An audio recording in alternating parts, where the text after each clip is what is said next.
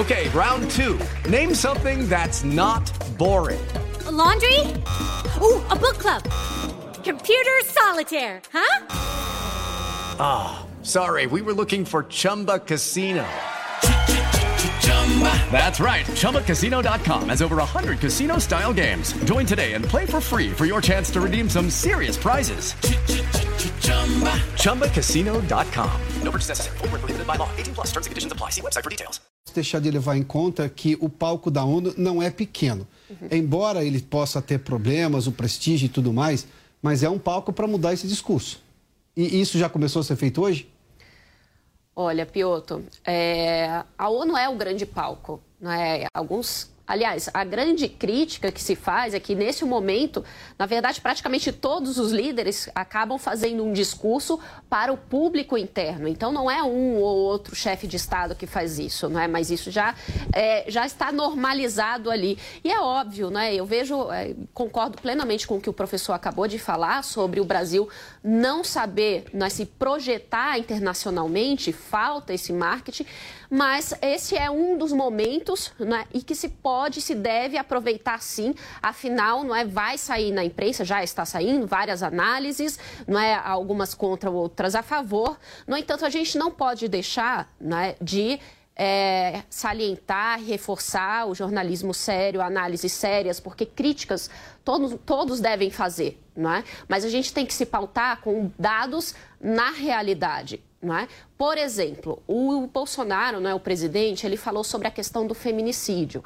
Alguns checadores aqui no Brasil colocaram que o feminicídio aumentou aqui no Brasil, ao contrário do que o, o presidente disse na ONU. Está errado, não é? Diminuiu sim os índices de feminicídio, não foi na medida que o presidente colocou ali, mas também não se pode dizer que aumentou o feminicídio aqui no Brasil, ou seja, estão colocando de uma forma uhum. não é, que se joga é, é, a, a, credibilidade do que está fazendo não só o governo federal, mas várias entidades que estão fazendo diversos programas para tentar diminuir não é, esses índices de, de feminicídio aqui no Brasil. Está muito aquém do que a gente quer óbvio, uhum. não é? Mas as ações elas vão continuar, devem continuar e devem ser fortalecidas sim. Esses são apenas um dos tópicos que eu acho que é, merece destaque e que a gente precisa olhar com cuidado e fazer as críticas que são adequadas e que são certas. Até porque há medidas, inclusive, para tentar reduzir cada vez mais. É claro Perfeito. que isso leva um tempo, mas há medidas. Antes não havia. Ah, vamos lá, nós temos um outro trecho aí, Demetrios, é isso? Vamos, vamos acompanhar então. Coroando todo esse esforço de modernização da economia brasileira, estamos avançando a passos largos para o ingresso do Brasil como membro pleno da Organização para a Cooperação e Desenvolvimento Econômico, a OCDE. Apesar da crise mundial, o Brasil chega ao final de 22 com uma economia em plena recuperação. Temos emprego em alta e inflação em baixa. A economia voltou a crescer a pobreza aumentou em todo o mundo sob o impacto da pandemia. No Brasil, ela já começou a cair de forma acentuada. A estimativa é de que, no final de 22, 4% das famílias brasileiras estejam vivendo abaixo da linha da pobreza extrema. Jovem Pan A Jovem Pan está onde a notícia acontece. Principais assuntos para ficar de olho nesta semana vem do Congresso Nacional. Uma equipe de reportagem dedicada e especializada em política traz informações exclusivas da capital federal que afetam o seu dia a dia. Com a apresentação de Catiúcia Sotomayor. Essas e outras notícias são as principais que você vai conferir ao vivo, direto de Brasília. De segunda a sexta, às quatro e meia, na Jovem Pan News.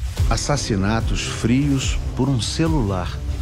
Bandidos arrastando idosos pelas ruas. Droga vendida e usada impunemente. Cidades inteiras reféns de quadrilhas. O Rodrigo Garcia faz parte do governo há 28 anos. Ele não pode fugir dessa culpa. Se você não aguenta mais viver com medo, é hora de votar no Tarcísio. Vote 10. Coligação São Paulo pode mais. Após uma longa reforma, o Museu do Ipiranga abre as portas para sua visita e o que você não pode perder é de completá-la indo a uma das unidades do maior grupo gastronômico da região, o Grupo Sala VIP. Curta o ambiente retrô da Nico Hamburgueria. Deguste uma massa fresquinha no Nico Pasta e Basta. Aprecie a clássica pizza da Sala VIP. Ou, se preferir seguir no clima da independência, o Bar do Nico, um casarão arejado, onde tudo faz referência à história do Brasil. Mais informações no site gruposalavip.com.br. Sua visita completa. São Paulo não quer guerra, quer paz e trabalho. Conheça o nosso time de candidatos. Vote nos candidatos do PSDB. Sou promotor de justiça e, como deputado federal, liderei o impeachment contra o PT. Carlos Sampaio 4500. Olá, eu sou a Joyce, deputada eleita, mulher mais votada da Câmara dos Deputados, com mais de um milhão de votos. Sou guerreira, mulher de coragem que fez e faz por São Paulo. E minha missão é trabalhar por você. Por isso, peço sua confiança e seu voto. Eleições 2022. Conheça o caminho do voto. Primeiro, a urna eletrônica é auditada e lacrada. A partir daí, qualquer tentativa de alterar seus dados é detectada. Na votação, você digita e confirma. Para garantir o sigilo, os votos são misturados e registrados. No fim da votação, é gerado o boletim de urna, que é afixado na entrada da sessão para quem quiser conferir. O boletim é o extrato impresso que resume todos os votos apurados em cada urna. A novidade é que a partir destas eleições, cada boletim de urna será disponibilizado na internet na mesma hora em que for transmitido para totalização. É ainda mais transparência e mais facilidade para você fazer a sua própria contagem de votos. Para a totalização, os votos seguem até a Justiça Eleitoral por um canal exclusivo e protegido. Saiba mais em tse.jus.br. Justiça Eleitoral. Há 90 anos pela democracia. Vote na mulher. Simone 15, ela é guerreira. Simone é 15, a força da mulher. Simone é 15, ela tem coragem. Simone é 15, nela eu vou votar. É 15, é 15, é 15, é 15, é Simone, vote na mulher. É 15, é 15, é 15, é 15, é 15, é 15, é 15, é Simone, vote na mulher. Simone Presidente é 15. Coligação Brasil para Todos. Assista a programação completa da Jovem Pan News na palma da sua mão. São mais de 60 mil usuários únicos por dia. E já ultrapassamos um milhão de cadastrados e downloads. E você? Tá esperando o que para acompanhar os melhores conteúdos ao vivo e on demand? Acompanhe a programação 24 horas por dia com a opção de reproduzir o vídeo em segundo plano enquanto navega pelo seu celular. Baixe na sua loja de aplicativos e assista onde você estiver. É de graça. Dólar na China. Ah, os chineses têm uma frase muito boa de Confúcio em que ele pergunta o seguinte: qual é o melhor momento para você plantar uma árvore? E ele fala, e Confúcio responde: o melhor momento para você plantar uma árvore era 20 anos atrás. O segundo momento é agora. Então, ah, o que nós precisamos pensar é justamente se nós estamos, se o atual governo, se a atual administração está plantando as árvores para daqui a 20 anos e se estas árvores vão ser sustentáveis de modo que elas consigam ultrapassar qualquer governo que venha a seguir. Porque é isso que você precisa, né? Quando você planeja infraestrutura para gerar riqueza, e novamente os chineses dizem uma coisa, né? Faça estrada e fique rico. Você não fica rico fazendo a estrada, você só fica rico depois que a estrada está construída porque você fez a infraestrutura. Então essa é a questão. É perene, o Marciano vai olhar, tá bom, aqui estão as bases para os próximos 8, 10 anos. Uhum. Quando eu voltar, eu vou ter um lugar para pousar que vai estar funcionando bem. Se ele se der conta disso, eu acho que nós estamos bem. Mas uh, o deputado fez menção a obras de infraestrutura. Por exemplo, o legado, se a gente seguir o plano do, do só do, do, marco de saneamento, nós estamos falando de obras de infraestrutura perenes, por um longo, perenes, ou pelo menos por uns 30 anos, que geram emprego que ficam aqui. Por isso que o crédito e, é dado. Isso, isso é. Então, só para fazer uma menção. Uh, Dani, não, diga é, lá. não só empregos, não é?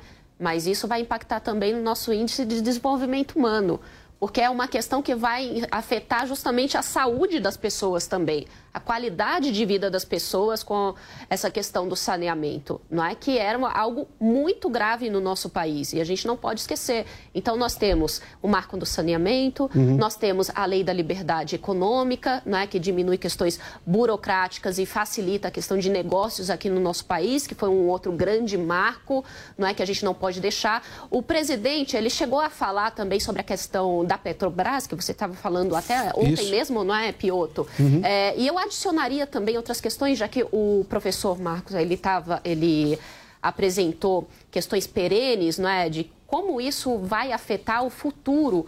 Eu vou é, relembrar um pouco, por exemplo, sobre o programa Minha Casa e Minha Vida. Tem um estudo que depois eu vou até postar esse estudo para quem tiver interesse, que mostra como foi é? a execução do, do, programa Minha Casa e Minha Vida, não é? que vocês devem lembrar que estava dentro daquele programa, programa de aceleração do crescimento aqui no Brasil, exatamente, para tentar fomentar empregos. Mas como foi a execução desse programa? É essa questão. Falam que diminuiu drasticamente o orçamento, mas ninguém fala como foi a execução do programa do Minha Casa Minha Vida.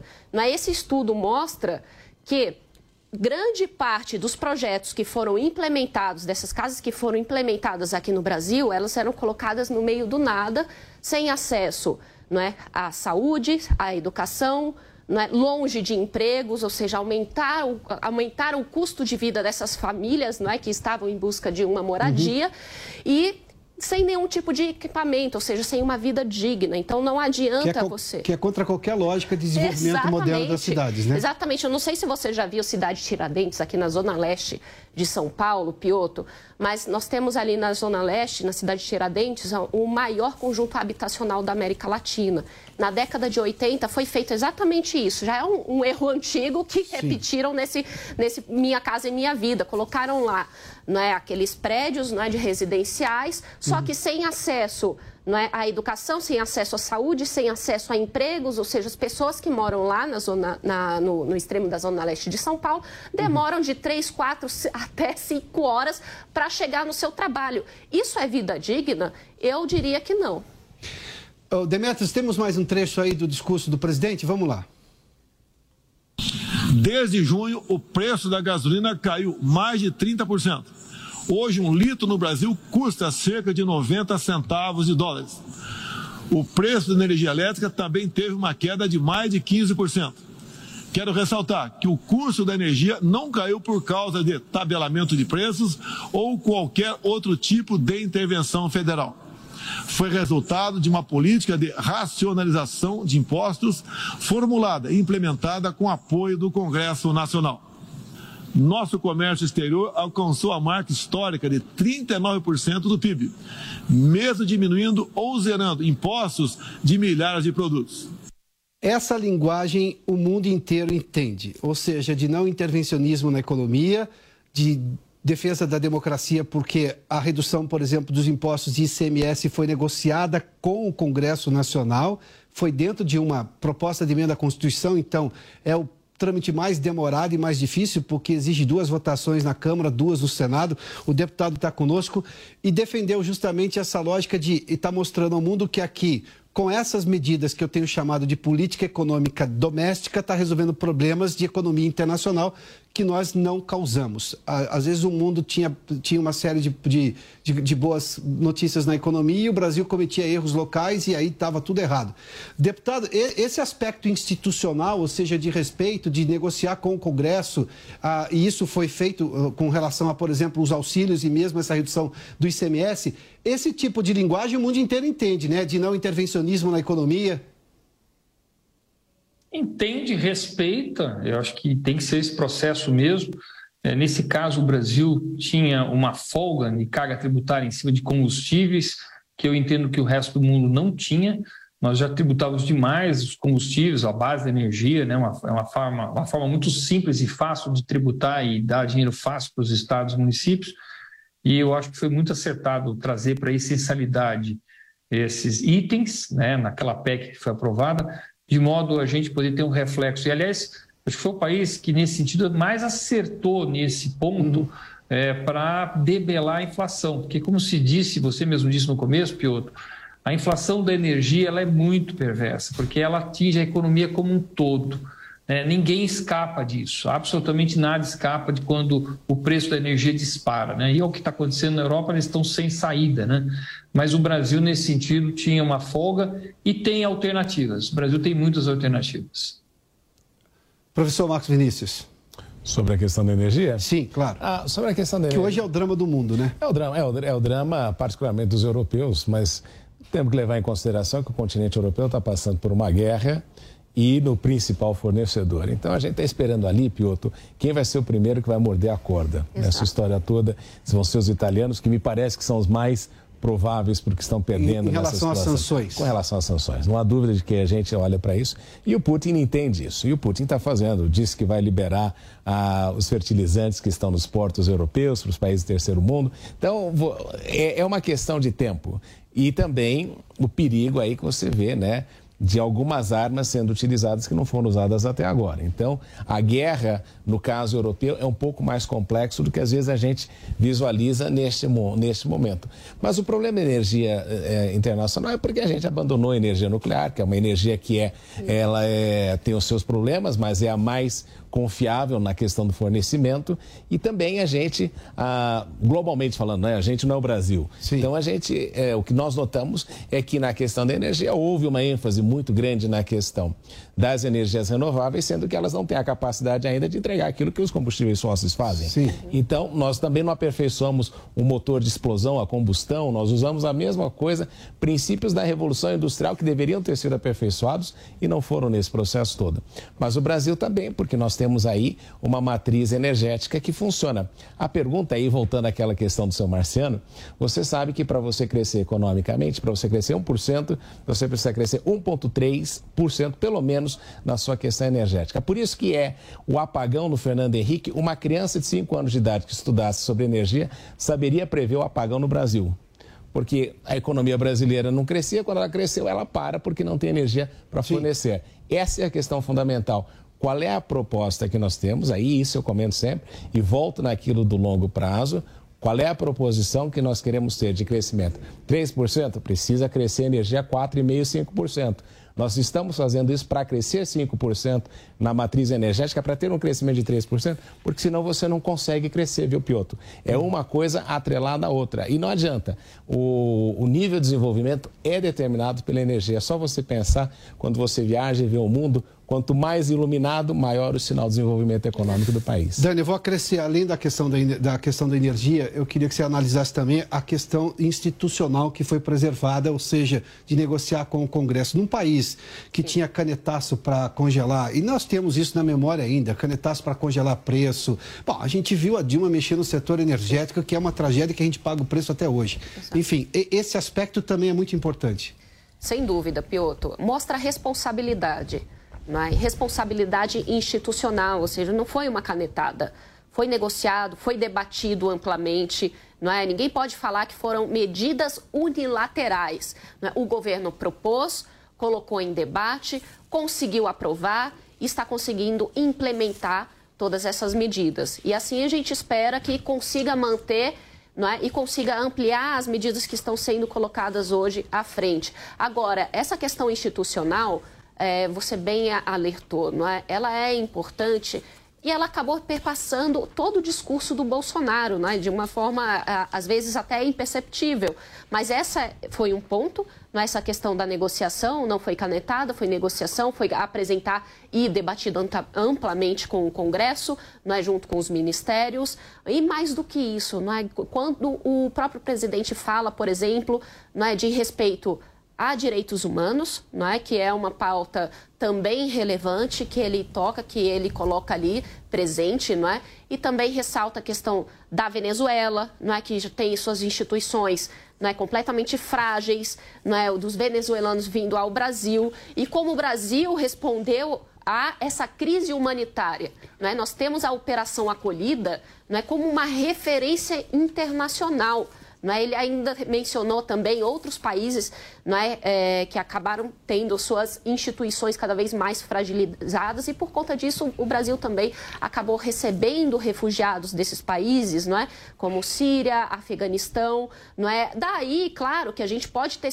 alguma, alguns comentários não é? sobre como estamos recebendo. Não é claro que a Operação Acolhida ela é uma grande referência, não é? nós precisamos ter até orgulho uhum. sobre a forma como foi, não é não só pensada, mas executada a Operação Acolhida para atender os venezuelanos. Até a embaixadora da Venezuela hoje é, comentou uma, um post meu falando: olha, gostaria de agradecer o presidente Bolsonaro, não é? Porque só nos últimos dois meses mais de mil, 20 mil pessoas atravessaram a fronteira aqui para o Brasil. Não é? E o governo brasileiro, pela Operação Acolhida, conseguiu redirecionar todas essas pessoas para que elas recomecem as suas vidas aqui no nosso país.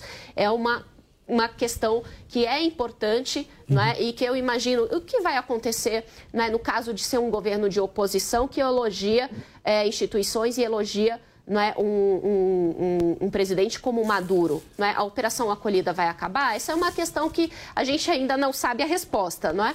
Mas é, com relação aos sírios, a, afegãos, enfim, eu imagino que a gente precisa também de uma estrutura profissionalizada, como é a operação acolhida, também para recebê-los. Nós temos aqui no Brasil uma vocação humanitária, né? e acredito que ao longo dos anos nós vamos profissionalizar para receber com cada vez mais dignidade aqueles que estão buscando ajuda em outros países por estarem fugindo né, das instituições, de governos é, dentro de seus próprios países. Olha, uh, o presidente citou 350 mil venezuelanos, só no caso da Venezuela especificamente, que encontraram em território brasileiro assistência emergencial, Isso. proteção, documentação e a possibilidade de um recomeço. E ele disse: todos têm acesso ao mercado de trabalho, a serviços públicos e a benefícios sociais. Bom, os números são do Itamaraty, não isso, tem, isso. essa é a fonte oficial. Pois não, professor. Posso? Aqui eu vou dar um crédito para o governo atual, importante, né? De enfatizar. Eu morei na Venezuela durante dois anos e durante o governo Chaves. E a gente viu o quanto o governo da ocasião celebrava o fato de que a Venezuela tinha se transformado num grande parceiro econômico do Brasil, não por causa do relacionamento, de, de, de interações mais importantes, mas era do fato de que o Chaves tinha problema com o Uribe e que simplesmente havia cortado os laços econômicos com o Uribe.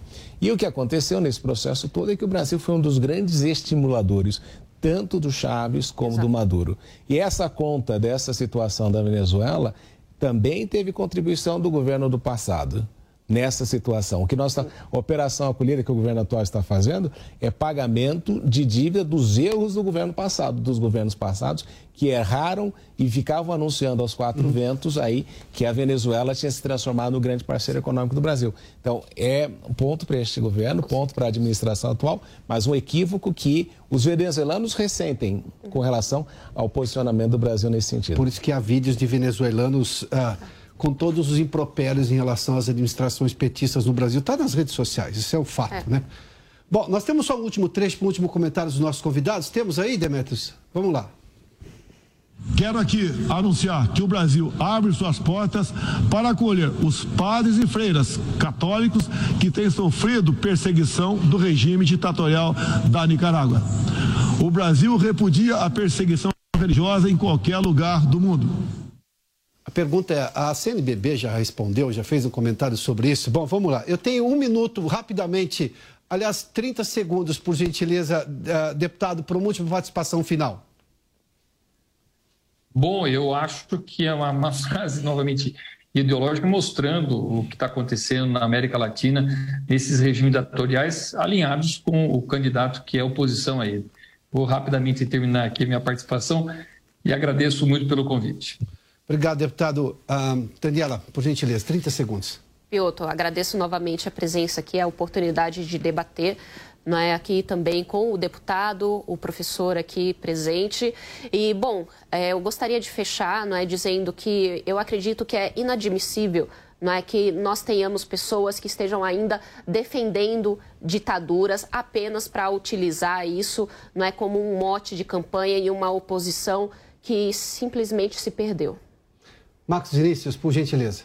Eu acredito, Piotr, que a proteção ao direito ah, da pessoa cultivar a sua própria religião deve ser preservado e, nesse sentido, a, eu não diria aí uma religião exclusiva, mas todos aqueles que sofrem perseguições no mundo pela questão a religiosa devem ser protegidas. Eu gosto muito do Marrocos porque o rei do Marrocos ele é chamado de protetor das fés. Não é importante enfatizar isso. Não importa a fé, a pessoa que é religiosa tem que ser protegida.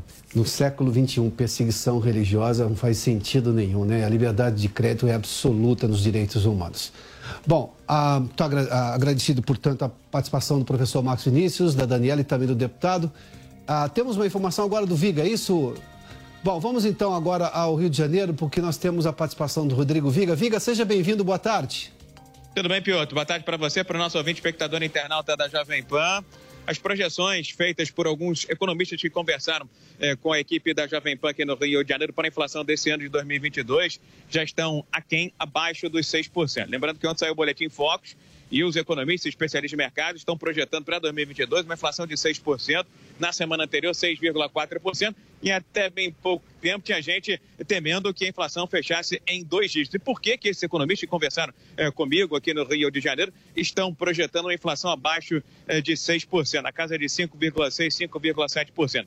por conta do que chamaram de renúncia fiscal, aquele ICMS com teto de 18% para combustíveis, telecomunicações e energia, por conta do barril do petróleo, eh, no cenário internacional e também por conta da perspectiva de um crescimento menor da economia agora no segundo semestre. Por esses e outros fatores é que o professor e economista do IBMEC, Gilberto Braga, está apostando uma inflação abaixo dos 6%, já perto do teto da meta, que é de 5% para esse ano. Vamos ouvi-lo essa diminuição da inflação tem muito a ver com a redução no preço dos combustíveis, favorecido pela queda do preço internacional e essa política de equiparação dos preços internos aos preços lá de fora.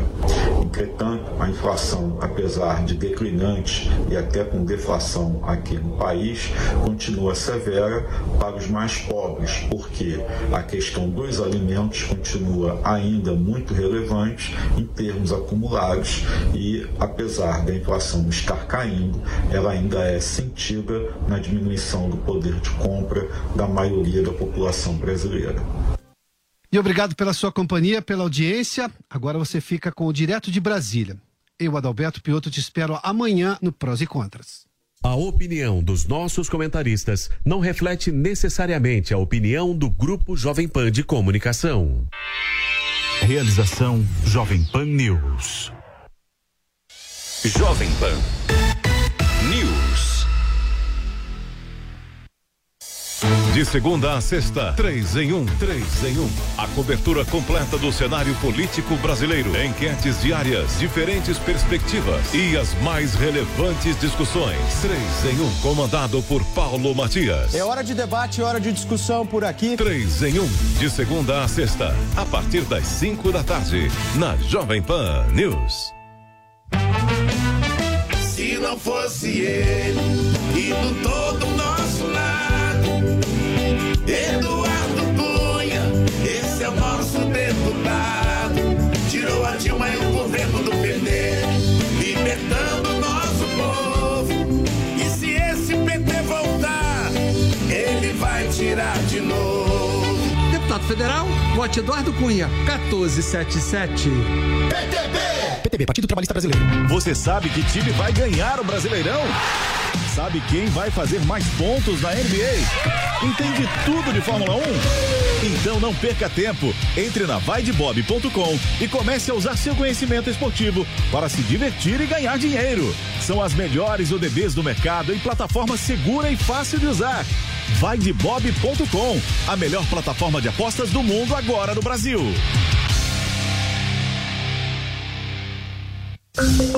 São Paulo é pra frente. Vote em quem ama o nosso estado. Vote nos candidatos do PSDB. Amigos e amigas que conhecem a nossa luta, preciso do seu voto para ajudar as pessoas a morar com dignidade. Marcos Herbini, 45780. Para juntos conquistarmos mais saúde, empregos e qualidade de vida. Maria Lúcia Amari, 45114. Trabalho e respeito por você, com Rodrigo Governador. Panflix.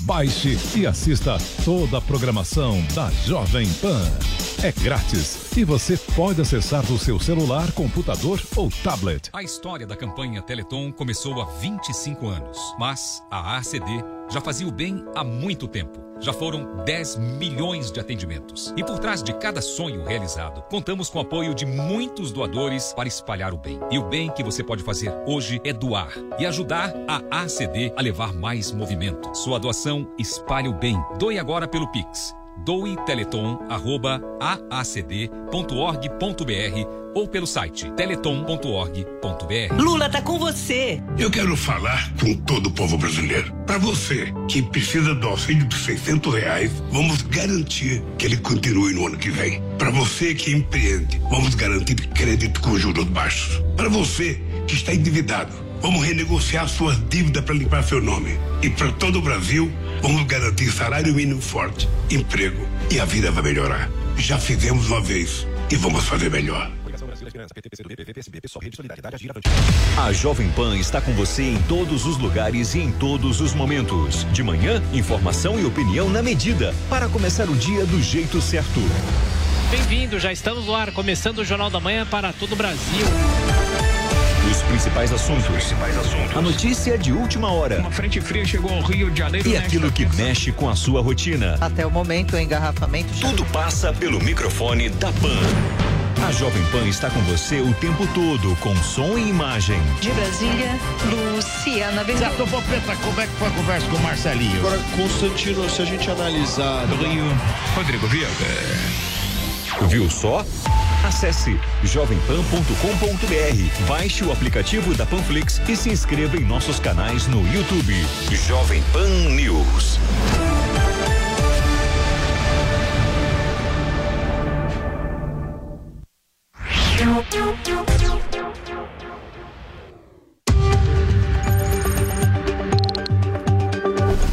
Direto de Brasília. Olá, boa tarde, uma ótima terça-feira para você que acompanha a gente aqui na Jovem Pan News. Muito obrigada pela sua audiência, pela sua companhia, sempre às quatro e meia da tarde, de segunda a sexta-feira. Vamos começar com os destaques de hoje. Presidente na ONU, Bolsonaro faz discurso voltado ao público interno na Assembleia Geral das Nações Unidas e destaca resultados da economia. Piso da enfermagem, Pacheco se reúne com o relator do orçamento para achar solução sobre salário da categoria. Economia, Comitê de Política Monetária do Banco Central começa a decidir sobre taxa básica de juros. Duplo risco. Polícia Federal faz operação contra quadrilhas internacionais de tráfico de drogas. E claro, eleições 2022. Tem a agenda dos candidatos à presidência da República. Eu sou Catiúcia Soto Maior e sigo com você até às 5 da tarde, com as principais notícias da capital federal ao vivo, a partir de agora, direto de Brasília. Direto de Brasília. O presidente Jair Bolsonaro discursou hoje na abertura da Assembleia Geral das Nações Unidas em Nova York. E sobre isso nós vamos conversar ao vivo agora com o repórter Bruno Pinheiro. Bruno, boa tarde para você. Quais os principais pontos do discurso do presidente Bolsonaro?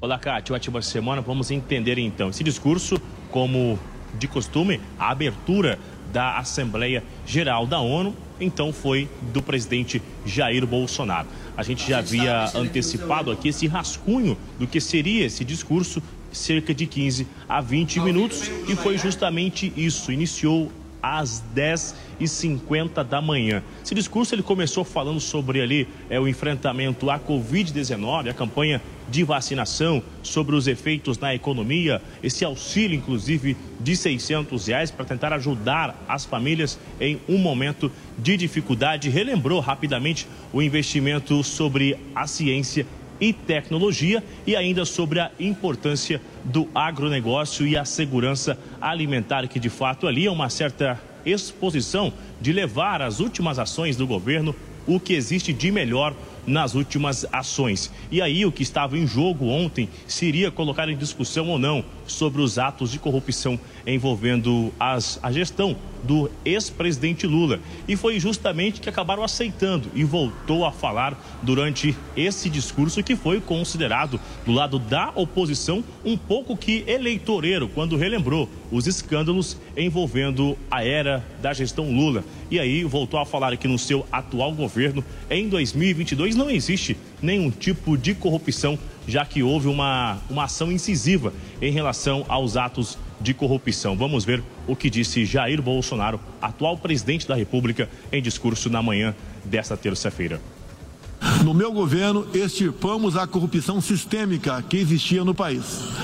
Somente entre o período de 2003 e 2015, onde a esquerda presidiu o Brasil, o endividamento da Petrobras por má gestão, loteamento político e em desvios chegou à casa dos 170 bilhões de dólares.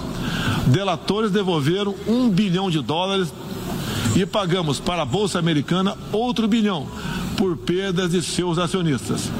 Esse é o Brasil do passado.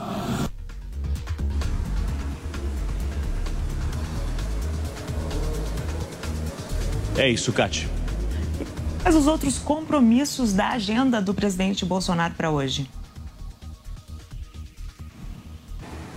Olha, Cati, encerrou há cerca de alguns minutos uma videoconferência com representantes de supermercados. Essa videoconferência sobre economia, sobre ações, na verdade, um planejamento de campanha que também não tem como tirar de, de uma regra ali, que é o atual, o, o candidato à reeleição e a gestão do governo federal. E hoje, às 5 da tarde, daqui uns 40 minutos, já está o retorno, pelo menos é o que está na agenda, o retorno da comitiva de Jair Bolsonaro à capital federal. A gente continua de olho nas ações durante a semana na agenda do candidato.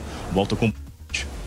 Muito obrigada, Bruno. E sobre esse assunto também nós vamos conversar agora com o nosso comentarista José Maria Trindade. José Maria, qual que é a sua avaliação do discurso de Bolsonaro nas Nações Unidas? Boa tarde para você. Pois é, um discurso muito bem feito, a quatro mãos, sem a participação forte da área internacional, como de praxe, viu? Muito boa tarde, Catiúcia, e boa tarde a você que nos acompanha aqui nesse giro importante das notícias do Planalto Central do país. O discurso do presidente Jair Bolsonaro foi para fora, mas falando daqui do Brasil, dizendo para investidores estrangeiros: olha, o Brasil tem estabilidade econômica rara nesse momento pós-guerra e pós-pandemia, né? com a inflação em queda, inflação empatada com os Estados Unidos e mais baixa do que no Reino Unido, uma segurança jurídica comprovada, apesar de alguns adversários do Brasil e aqui internamente dizer que há perigos de golpe, de não sei o quê, não há. Há uma estabilidade jurídica, o governo quer investimentos externos e de uma economia aberta, liberal. Esta foi a mensagem principal que o presidente Jair Bolsonaro quis levar a esta Assembleia da ONU. Além disso, os, os que produziram ali, que ajudaram o presidente a fazer, a escrever esse discurso, quiseram mostrar também que o Brasil está preocupado com o meio ambiente, mas esta tem que ser uma decisão interna de cada país. E isso está na nossa Constituição, a autodeterminação dos povos. E o presidente levou essa mensagem. Inclusive, esta mensagem para fora opinião do Brasil sobre uma reformulação no, na própria ONU, né, no Conselho da ONU. Porque, veja bem, o objetivo das Nações Unidas não está sendo cumprido, que era exatamente evitar conflitos como este da Rússia e Ucrânia e outras divergências que estão se transformando em conflitos perigosos para a economia mundial de áreas eh, estratégicas de produção de petróleo, né? Então, quando o presidente Jair Bolsonaro coloca que o Brasil está condenado ao crescimento, está mostrando que está abrindo as portas para os investimentos externos. É esta a mensagem escrita nesta, nesta fala do presidente na, na, abertura oficial né, da Assembleia das Nações. Na verdade, a abertura foi do secretário-geral da ONU, que mostrou claramente a falta de um propósito único numa reunião tão importante assim. Ele coloca três temas que são importantes sobre as ameaças à humanidade Uma delas é sim o, o perigo climático, ninguém nega. Né? O, o, debate é quando e qual tempo e como fazê-lo. Mas há sim um perigo climático.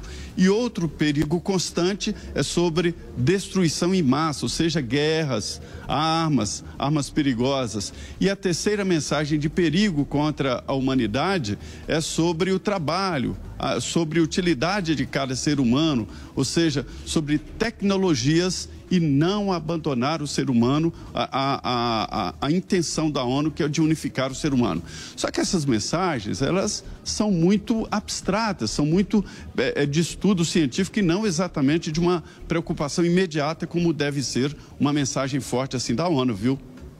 Zé, a gente volta a conversar sobre essa participação do presidente. Vamos acompanhar outros trechos do discurso agora. O presidente Jair Bolsonaro também exaltou números da economia brasileira. Coroando todo esse esforço de modernização da economia brasileira, estamos avançando a passos largos para o ingresso do Brasil como membro pleno da Organização para a Cooperação e Desenvolvimento Econômico, a OCDE. Apesar da crise mundial, o Brasil chega ao final de 22 com uma economia em plena recuperação. Temos emprego em alta e inflação em baixa. A economia voltou a crescer.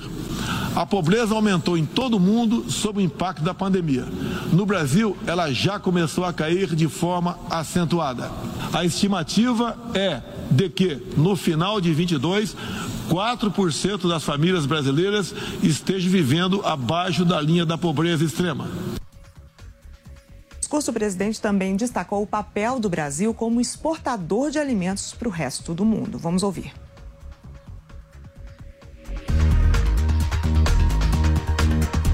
Está sem é, esse trecho da fala de Bolsonaro, mas a gente segue conversando com o nosso comentarista Zé Maria Trindade sobre esse assunto. Zé, qual que é a repercussão até o momento do discurso do presidente Jair Bolsonaro na ONU? Conta pra gente. Trata-se de um momento muito importante para o presidente, né? E houve uma ciumeira geral aqui entre os partidos políticos. Pelo menos três ações serão protocoladas no Tribunal Superior Eleitoral. Adversários, como a coligação que apoia o ex-presidente Lula, querem proibir que ele possa é, levar ao ar as imagens obtidas através dessa visita na, a, na abertura da ONU, inclusive o discurso do presidente. Dizem os partidos adversários aqui de que o presidente exagerou no tom político, né? É uma versão de, de, dessa disputa. O principal adversário é o fiscal do Tribunal Superior Eleitoral quando se trata em disputa eleitoral. Já para a própria campanha do presidente, a ideia é de que ele cumpriu o script leu o que foi programado, um, uma mensagem clara de valorização do Brasil, de valorização do produto brasileiro, e isso, segundo integrantes da equipe do presidente Jair Bolsonaro, é muito importante. Mas os adversários dizem que o tom foi político e vão tentar levar aí um julgamento sobre gastos para fazer política, e é isso mesmo. Houve repercussões dos dois lados, mas para a campanha do presidente Jair Bolsonaro, o resultado foi positivo. Muito obrigada, Zé Maria. Agora sim, então a gente vai ouvir a fala do presidente Bolsonaro, que destacou o papel do Brasil como exportador de alimentos para o resto do mundo. Há quatro décadas, o Brasil importava alimentos.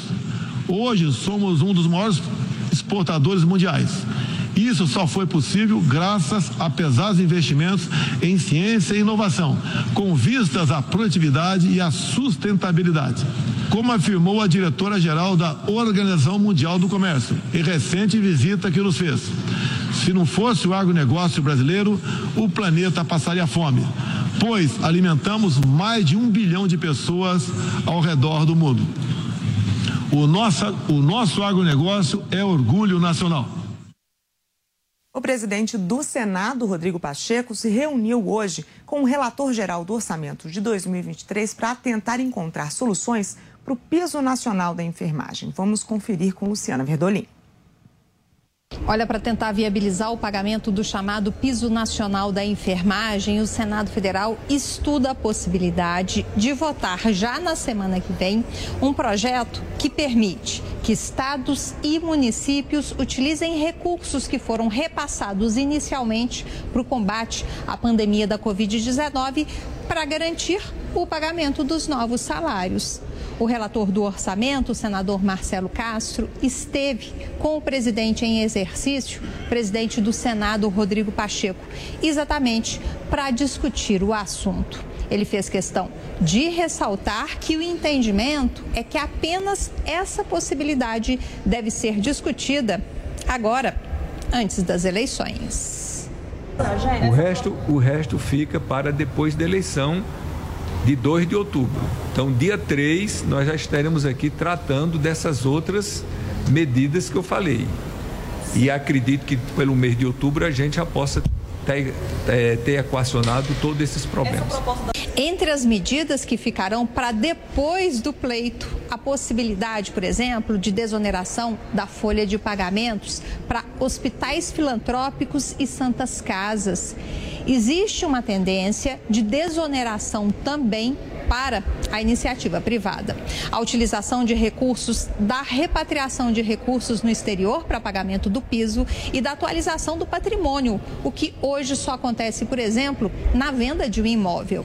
Ainda está em estudo uma proposta de utilizar recursos das emendas parlamentares para garantir o pagamento desse novo salário, que teria que ser uma destinação permanente, uma vez que se trata de pagamento de salários.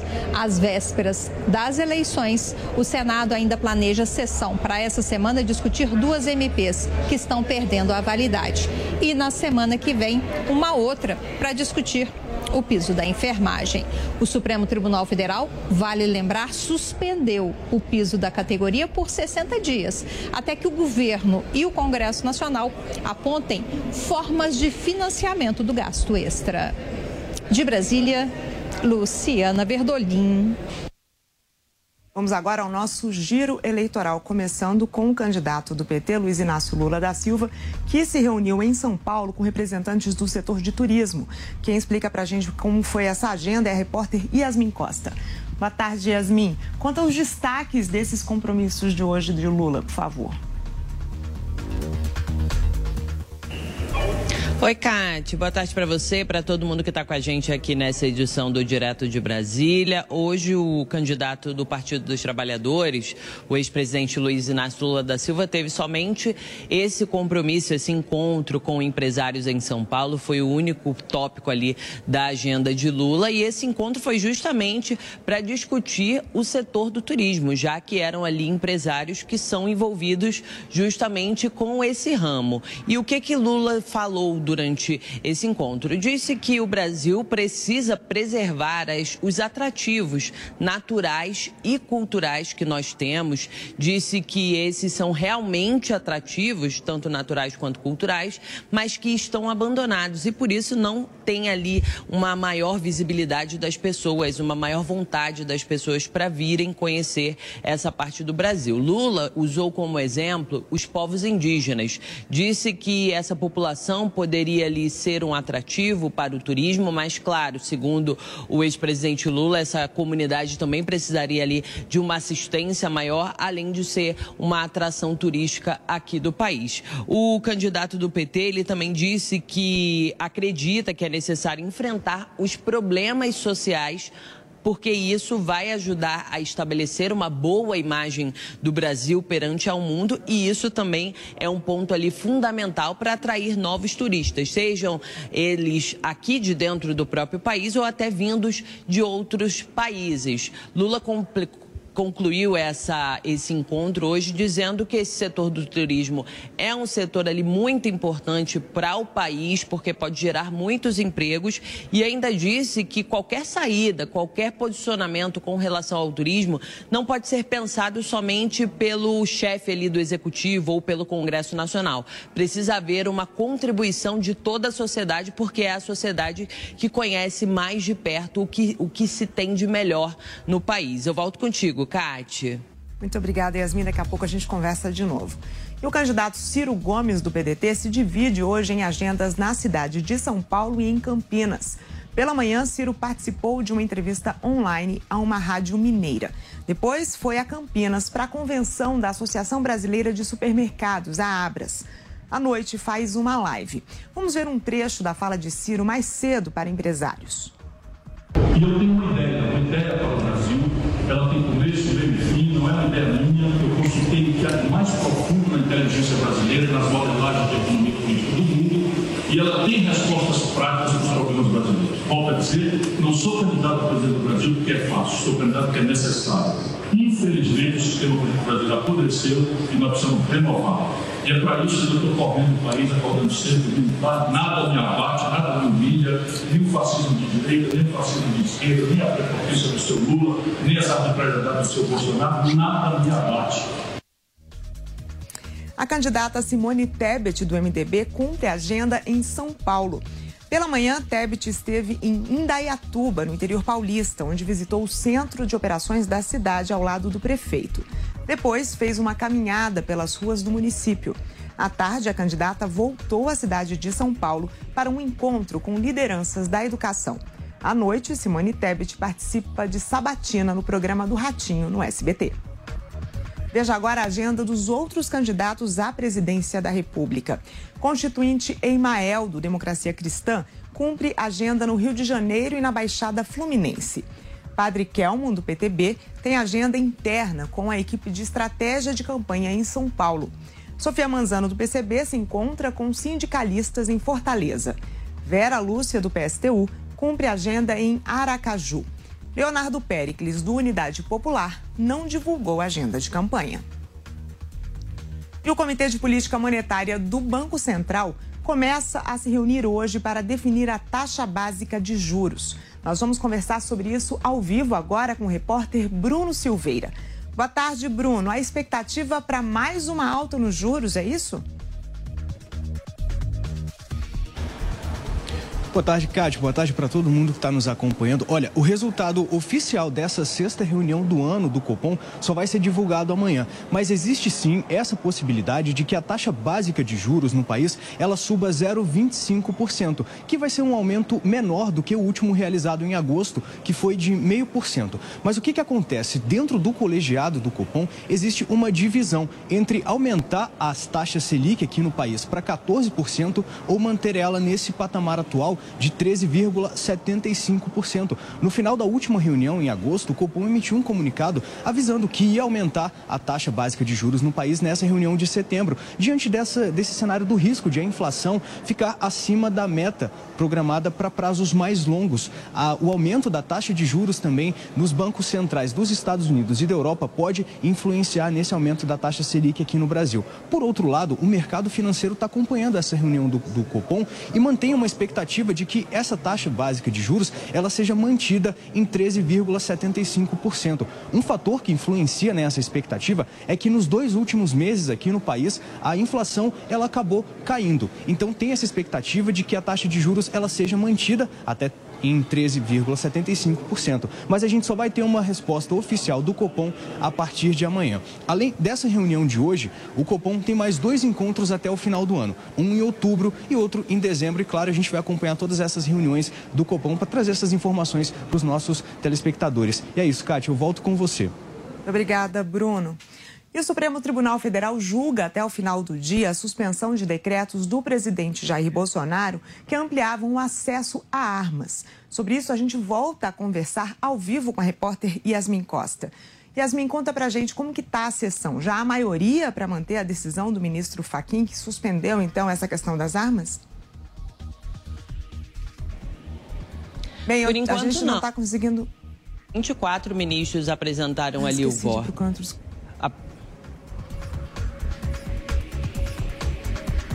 Catiúcia, por enquanto não. Por enquanto, somente quatro ministros apresentaram realmente esse voto ali no Supremo Tribunal Federal, uma sessão de julgamento é, virtual. E esse julgamento segue até o final do dia, é, por uma sessão virtual, onde os ministros ali eles não precisam apresentar o voto ali falado, só depositam o voto em uma sessão online. O que, que eles estão debatendo? Três ações que questionam decretos do presidente Jair Bolsonaro que tratam da posse e porte de armas e também a compra de munições. O ministro Edson Fachin, que é o relator desse caso, ele suspendeu esses decretos um, por conta justamente da proximidade das eleições, disse que por conta disso era mais prudente, por conta da violência política, suspender essa porte, esse porte de armas somente para as pessoas ali que realmente tem um porquê justificado para ter a porte, a posse de armas e também poder adquirir novas munições, isso vai ser possível. Por enquanto, como eu disse, somente quatro ministros votaram e acompanharam a liminar do ministro Edson Fachin, ou seja, para manter suspenso esses decretos e também uma publicação, uma, um decreto ali um, do Ministério da Justiça, que também trata da compra de munições. E aí a gente vai ter que seguir acompanhando, porque esse é um assunto que repercute, é um assunto que já havia começado a ser debatido lá dentro do Congresso Nacional no ano passado. O ministro Cássio Nunes Marques ele pediu vista desse julgamento e desde setembro do ano passado o julgamento estava parado. Mas Faquim quis voltar com esse julgamento justamente por conta da proximidade com as eleições. Eu volto com você, Kátia. Muito obrigada, Yasmin. A Advocacia Geral da União recorreu da decisão da ministra Rosa Weber, que permitiu que a Polícia Federal siga apurando a conduta do presidente Jair Bolsonaro durante a pandemia. Luciana Verdolim. Assim como a Procuradoria-Geral da República, a Advocacia Geral da União também recorreu da decisão da presidente do Supremo Tribunal Federal, a ministra Rosa Weber, que permitiu que a Polícia Federal prosseguisse com três investigações preliminares sobre a conduta do presidente Jair Bolsonaro durante a pandemia da Covid-19. As investigações levam em base as conclusões da CPI da Covid lá do Senado Federal. A AGU apresentou defesa tanto do presidente Bolsonaro quanto do ex-ministro da Saúde, Eduardo Pazuello. O recurso foi encaminhado ao ministro Luiz Fux, ex-presidente da casa, que herdou os processos da ministra Rosa Weber. Seguindo o mesmo entendimento da PGR, a AGU afirma que CPI não tem legitimidade para pedir o prosseguimento das investigações atribuição que seria exclusiva do Ministério Público. A decisão de Rosa Weber foi tomada antes dela assumir a presidência do Supremo Tribunal Federal. A Procuradoria já havia pedido o arquivamento das investigações propostas pela CPI da Covid, que apontou nove supostos crimes do presidente da República. A PGR já pediu o arquivamento de sete das dez apurações preliminares. A vice-procuradora Lindor Araújo, no pedido de arquivamento das investigações, alegou que não há elementos que justifiquem os gastos com dinheiro público. Muito obrigada pela sua companhia. Estamos de volta amanhã, direto de Brasília. A gente se vê. Jovem Pan News. Os pingos nos is. Os pingos nos is política, economia e a análise das notícias do dia em um bate-papo com o time de comentaristas que não tem medo de dizer a verdade. Os pingos nos is, de segunda a sexta, na Jovem Pan News. Federação Brasil da Esperança. Ana Perugini, deputada estadual 13121. Sou Barba, deputado estadual 13110. São Paulo merece mais. Vote 1 3456. Sou doutor Jorge do Carmo, deputado estadual 13800. Suplicy 13133. Emílio estadual 13131. Vote Enietato 13114. Janete Pietá 13877. Luiz Cláudio Marcolino 13310. Vote 13. Vote. Após uma longa reforma, o Museu do Ipiranga abre as portas para sua visita e o que você não pode perder é de completá-la indo a uma das unidades do maior grupo gastronômico da região, o Grupo Sala VIP. Curta o ambiente retrô da Nico Hamburgueria. Deguste uma massa fresquinha no Nico Pasta e Basta. Aprecie a clássica pizza da Sala VIP. Ou, se preferir seguir no clima da independência, o Bar do Nico, um casarão arejado, onde tudo faz referência à história do Brasil. Mais informações no site gruposalavip.com.br. Sua visita completa. O Márcio França agora diz que está com o PT, mas antes ele dizia o contrário. Quero deixar bem claro, eu não apoio o PT. O Marcos Pontes agora quer ser bolsonarista, mas antes ele era socialista. Eu atualmente sou candidato a deputado federal pelo PSB, Partido Socialista Brasileiro. Tanto faz se o candidato se diz da turma da esquerda ou da direita. Quem muda de lado a toda hora não merece ser da sua turma de São Paulo. No dia 2 de outubro, vote 155 Edson Aparecido, o senador do Rodrigo e da turma de São Paulo. Coligação São Paulo pra frente. Uma ideia simples, bem executada, pode mudar o seu futuro. Meu nome é Davi Braga e eu sou empreendedor desde que eu me entendo por gente. hoje investidor em mais de 12 empresas. E eu criei um treinamento chamado Inovadores em Série, onde eu vou te ensinar a aproveitar oportunidades do seu dia a dia para inovar e chegar aonde poucos já chegaram. Acesse agora newcursos.com.br, niucursos.com.br e faça sua inscrição.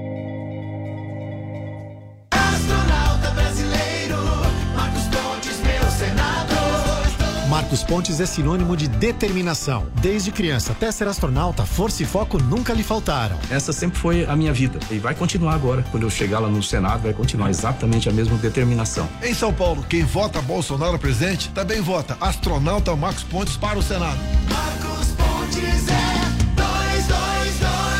222. Coligação São Paulo Pode Mais. Republicano, PSB, PL, PTB, PSC, PMN. Suplente professor Alberto Silange Maganhato. Você sabia que a TIM é parceira do projeto Mulheres Positivas? Todas as clientes TIM têm acesso gratuito ao aplicativo para poderem se desenvolver profissionalmente, com cursos de diversas áreas, encontrar vagas de emprego e ainda ficar perto de onde elas sonham chegar. E sua empresa pode ajudá-las a crescer ainda mais. Seja também um parceiro e ajude a valorizar o talento de muitas mulheres. Baixe o app Mulheres Positivas para saber mais e venha fazer parte desse movimento.